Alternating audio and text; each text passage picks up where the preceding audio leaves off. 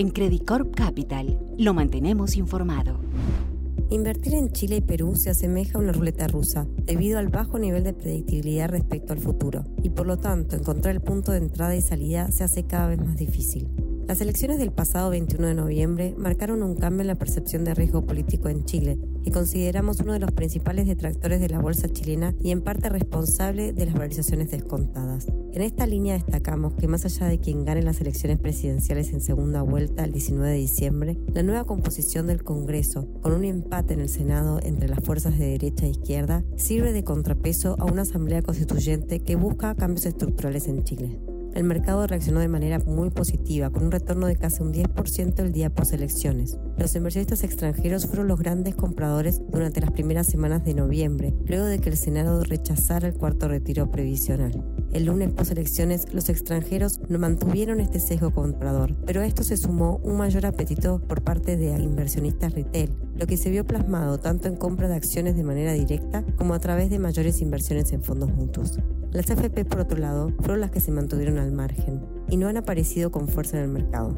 De todas maneras, la exposición a acciones locales de las AFPs está muy baja, en torno al 5.8% del total de la UEM. En el mundo de acciones, a pesar de este incipiente rally, las valorizaciones se mantienen atractivas y por lo tanto son un interesante vehículo de inversión a largo plazo. Dicho esto, creemos que la volatilidad va a persistir en el corto plazo y su desempeño dependerá de quién gane la segunda vuelta presidencial.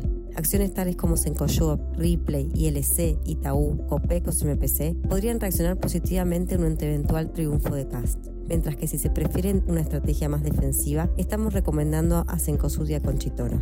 En octubre la bolsa peruana mostró un desempeño extraordinario con un retorno positivo de 17.7% en dólares, luego de que el presidente Pedro Castillo cambiara a siete ministros de su gabinete, incluyendo el primer ministro Guido Bellido, y ratificara a Julio Velarde como presidente del Banco Central. No obstante, en las últimas semanas el ruido político ha aumentado. El foco de la tormenta yace en el sector minero. Hace una semana atrás, la ministra Mirta Vázquez acordó con unas comunidades en el sur del país iniciar la negociación para el cierre de cuatro minas, supuestamente como medida para cuidar el medio ambiente. Más allá de que luego el gobierno saliera a calmar las aguas, diciendo que no habrá ningún cierre unilateral de las minas que cumplan con la legislación y que dichas minas pueden solicitar la extensión de sus planes de cierre, los conflictos podrían continuar debido a posibles reclamos de las comunidades con las que se firmó el acuerdo inicial y la posibilidad de nuevas propuestas del gobierno para atender estas demandas. De cara a la inversión, esto aumenta la incertidumbre para la ejecución de proyectos en el mediano plazo.